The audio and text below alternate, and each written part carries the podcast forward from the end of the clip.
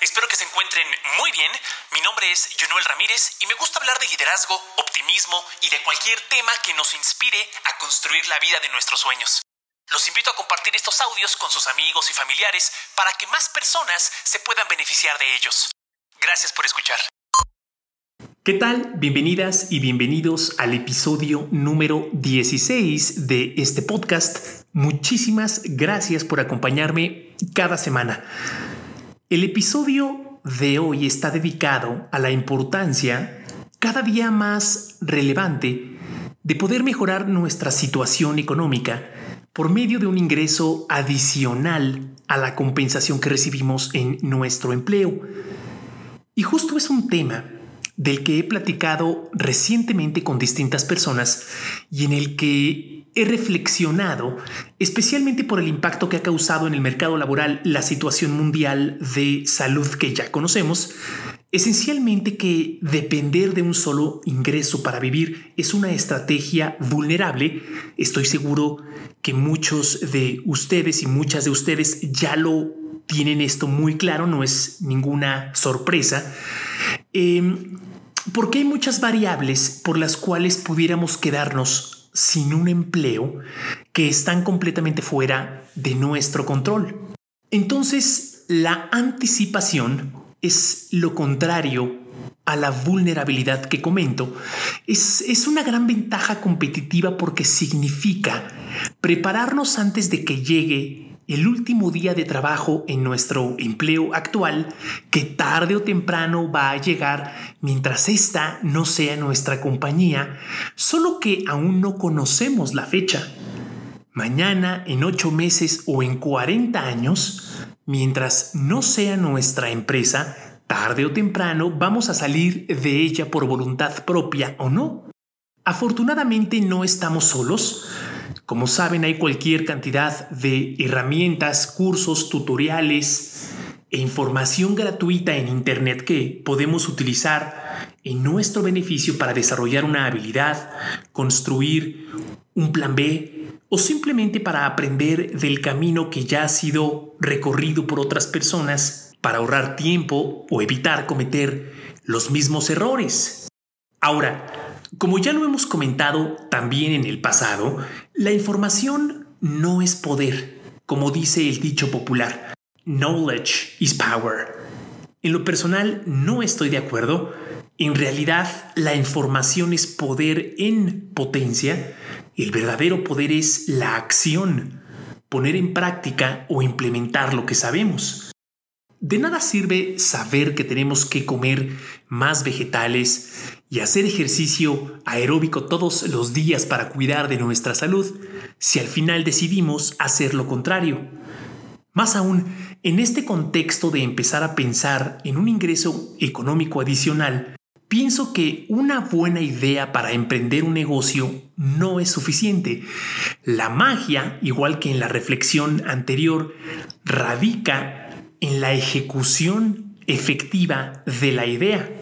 Por ejemplo, el hecho de que a nosotros se nos hubiera ocurrido primero la idea de construir y vender teléfonos sin teclas o botones que puedan ser manejados completamente por una pantalla touch, no significa que necesariamente nosotros hubiéramos podido fundar una empresa tan exitosa y global como Apple para manufacturar iPhones y venderlos en todo el mundo. Esa idea prosperó porque su ejecución fue efectiva desde muchos ángulos, eh, como el de la ingeniería, como el del diseño, la estrategia de precio, cadena de suministro, talento, proveedores, programadores, políticas públicas, en fin. Esa idea ganó porque no solo se le ocurrió a alguien, sino porque se le ocurrió a alguien que supo ejecutar de una manera impecable esa idea. Y regresando al punto de que no estamos solos, en este 2020 el emprendedor Chris Guillebeau, autor de un podcast que mensualmente es escuchado por más de 2 millones de personas y donde analiza ideas y la ejecución de negocios para entender por qué fueron exitosos, por ejemplo, historias como la de una persona que empezó a hacer collares para perros en su casa, para vendérselos a amigos, familiares, conocidos, etc. Y que hoy vende un millón de dólares al año en accesorios para perros, eh, ha lanzado Chris Gillibo un nuevo libro de nombre The Money Tree. Encuentra la fortuna en el patio de tu casa. Y este libro es una propuesta interesante porque no es propiamente un libro de negocios, sino una novela sobre un millennial que tiene deudas y otros retos económicos que le generan todo tipo de problemas, por lo que tiene que aprender cómo generar ingresos adicionales significativos.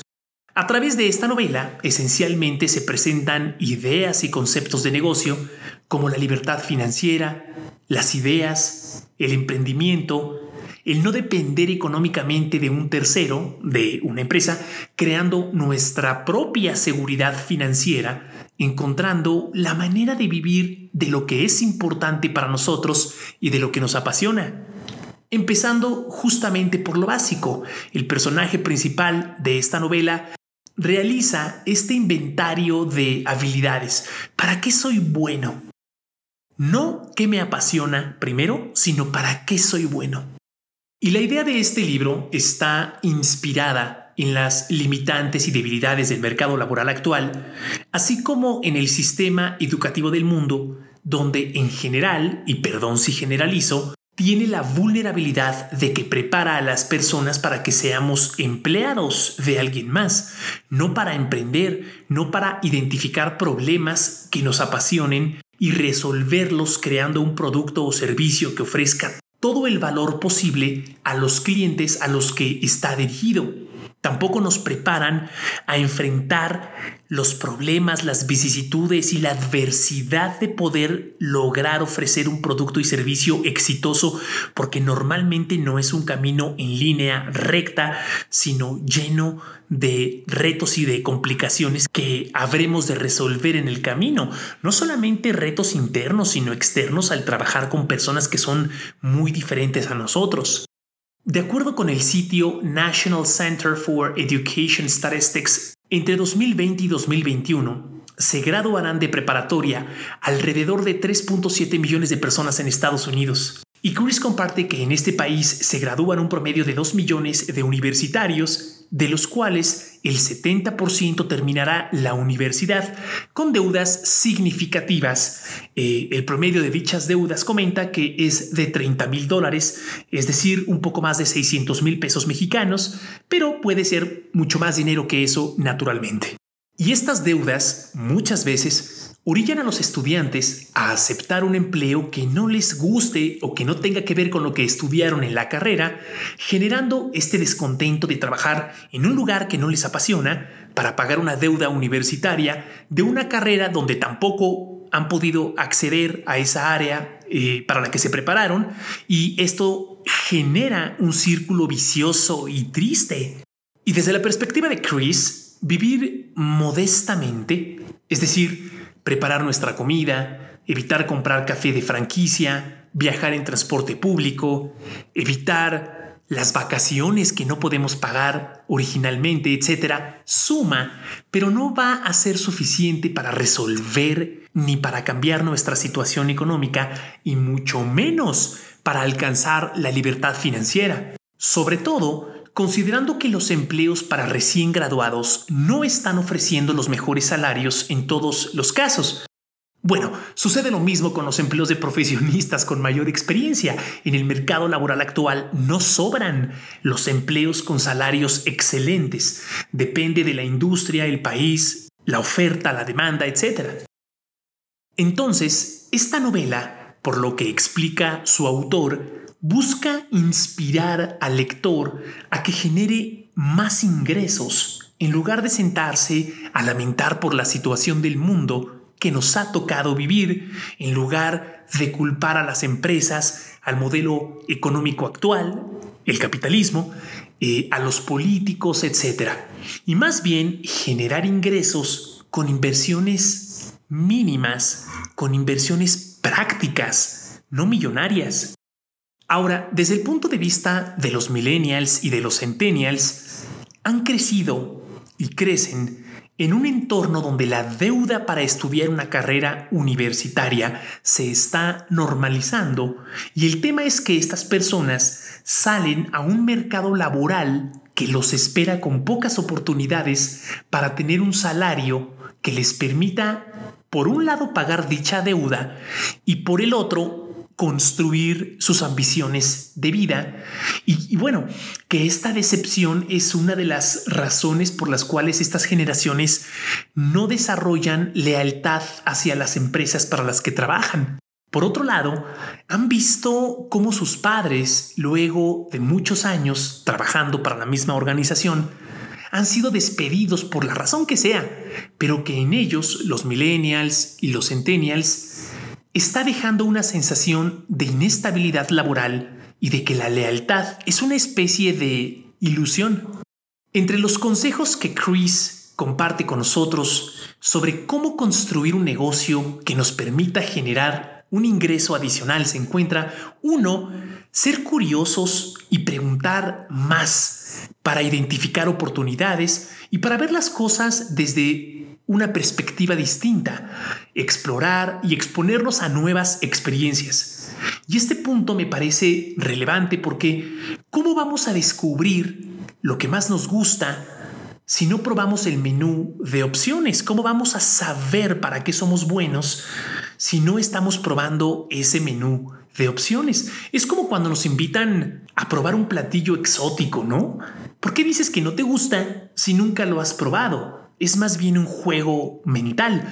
Una de las preguntas que nos pide hacernos con frecuencia es, ¿de qué otra manera puedo hacerlo mejor? ¿Puedo hacerlo más eficiente?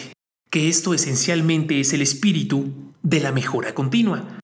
Dos, también nos recomienda tener la claridad sobre por qué estamos haciendo lo que hacemos. Es decir, tener una visión, un propósito, una idea clara de cómo queremos impactar de manera positiva la vida de las personas para que esta aspiración sea nuestra guía.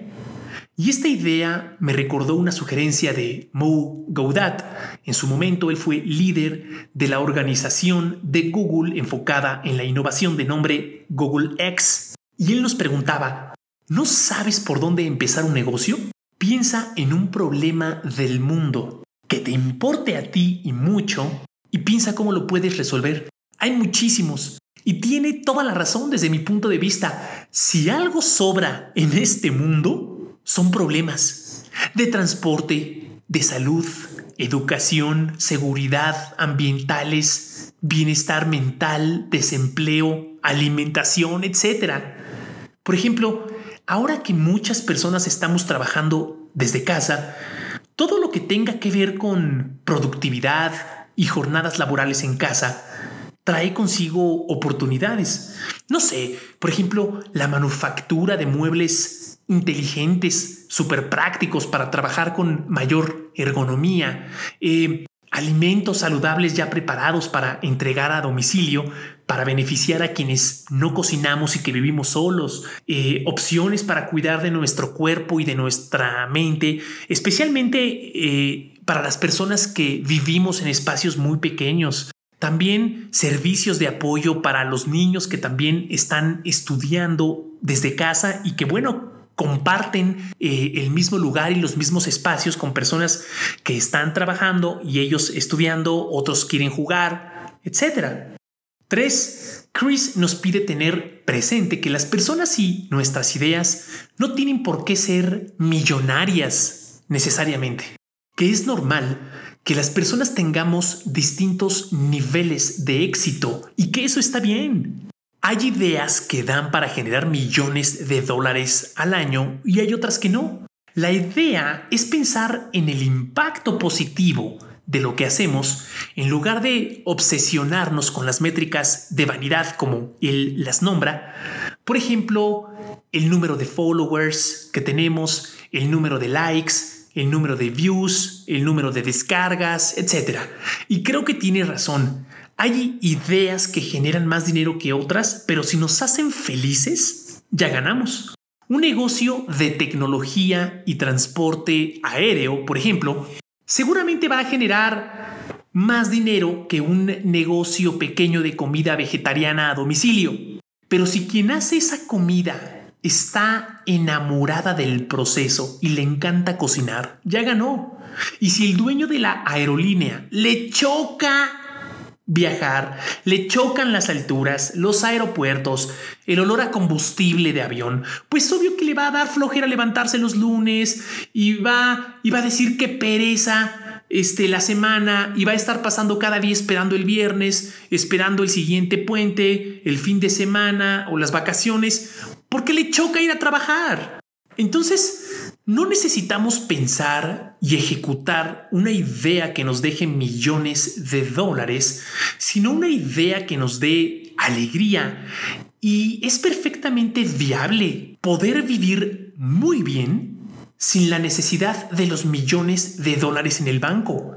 Acuérdense, no se trata de cuánto ganamos, sino de cómo gastamos el dinero que ganamos, que muchas veces es para comprar cosas, para que los demás crean que somos exitosos o que nos va bien en la vida, aunque ni nos gusten dichas cosas y aunque las personas que queremos impactar tampoco nos caigan bien. Eso es lo que me gusta de Chris, que su enfoque no son los negocios que pudieran parecer lejanos o súper complicados, como construir la siguiente app que compita con Uber o Airbnb, sino en algo que nos guste a nosotros con el permiso de empezar con algo pequeño, práctico, viable y listo. 4. Chris también nos recomienda que no nos preocupemos si nuestra idea ya fue hecha por alguien más, que de hecho es bueno porque es una señal de que sí hay un mercado interesado por dicho producto o servicio. Y en este punto me parece relevante hablar, pensar y poner sobre la mesa lo valioso que es construir una marca. Un tema muy interesante y extenso que alcanzaría para hacer varios episodios al respecto. Además, a estas alturas del partido, en pleno casi 2021, la verdad es que pareciera que ya todo está inventado. Pero no por eso Adidas dice no, ya no hay que vender más sudaderas azules para montaña porque Columbia, North Face y un buen de competidores ya también las hacen.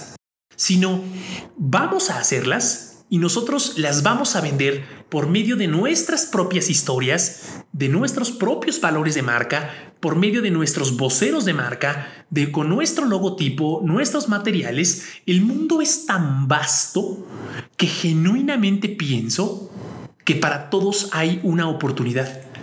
Lo que sí habremos de hacer es construir nuestra marca y ayudar a los clientes a los que queremos llegar a que se identifiquen con ella y a que nos encuentren.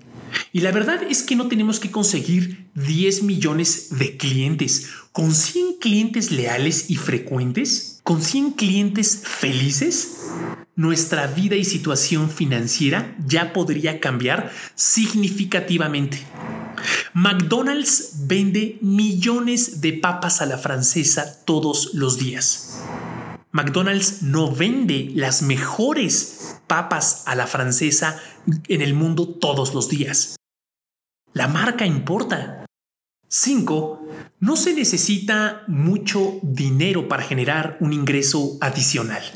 Chris conoce muchas historias donde esto es una realidad. Por ejemplo, la de una chica que genera más de 165 mil pesos al año alimentando mascotas de otras personas porque a ella le apasionan los animales. La inversión de esta chica fue mínima, hoy no es millonaria, pero va en el camino correcto para dedicarse de tiempo completo a lo que más le gusta, que es convivir con animales. ¿Se imaginan qué privilegio? O la historia de un joven que abrió un sitio web donde vende servicios de consultoría relacionados con viajes, ofertas de vuelos, cómo utilizar puntos y las recompensas que te dan por viajar, ese tipo de cosas. 6. Tener en cuenta que a veces los negocios adicionales pueden ayudarnos incluso en nuestra propia carrera profesional, como el caso de una chica que además de su trabajo como mercadóloga, vendía dulces en forma de corazón en momentos específicos del año, como el 14 de febrero, por ejemplo, que en muchos países del mundo es el Día del Amor y la Amistad, y su jefa no solo la apoyó en esta actividad, sino que le dio una promoción y aumento salarial, porque al hacer las dos actividades, trabajar en esta empresa de mercadotecnia y además los dulces, pudo proyectar mejor su talento y desarrollo, y además envió el mensaje de que al decidir hacer las dos actividades, ella realmente disfrutaba trabajar en esta empresa, lo cual fue valorado y reconocido por su jefa.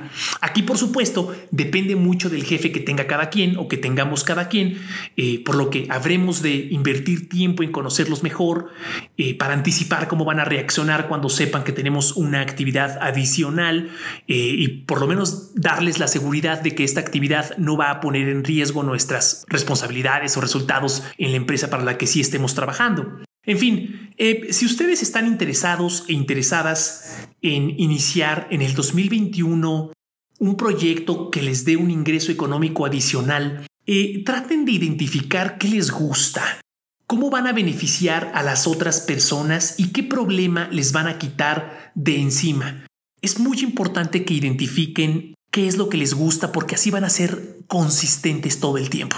O sea, a la gente que le gusta ver una serie de televisión lo va a hacer de manera frecuente y normalmente no se cansan. A la gente que le gusta la comida vegetariana tampoco se va a cansar o escuchar música, hacer ejercicio, salir a correr, andar en bici. La gente no se cansa de hacer lo que le gusta. Entonces, si ustedes y yo y cualquier persona identificamos primero qué es lo que nos gusta y a partir de ahí empezamos a dedicar nuestro esfuerzo y atención, vamos a ser consistentes y vamos a estar enfocados de lunes a domingo porque en realidad ya es algo que nos gusta y que nos apasiona.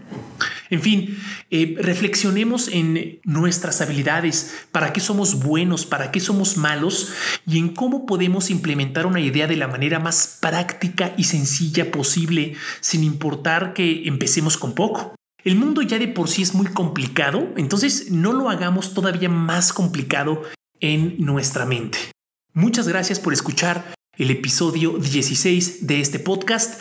Si llegan a implementar una idea, por favor, compartan el proceso, compartan sus retos, sus resultados y aprendizajes para que todos podamos, por favor, aprender de sus experiencias. Nuevamente gracias por escuchar y hasta pronto.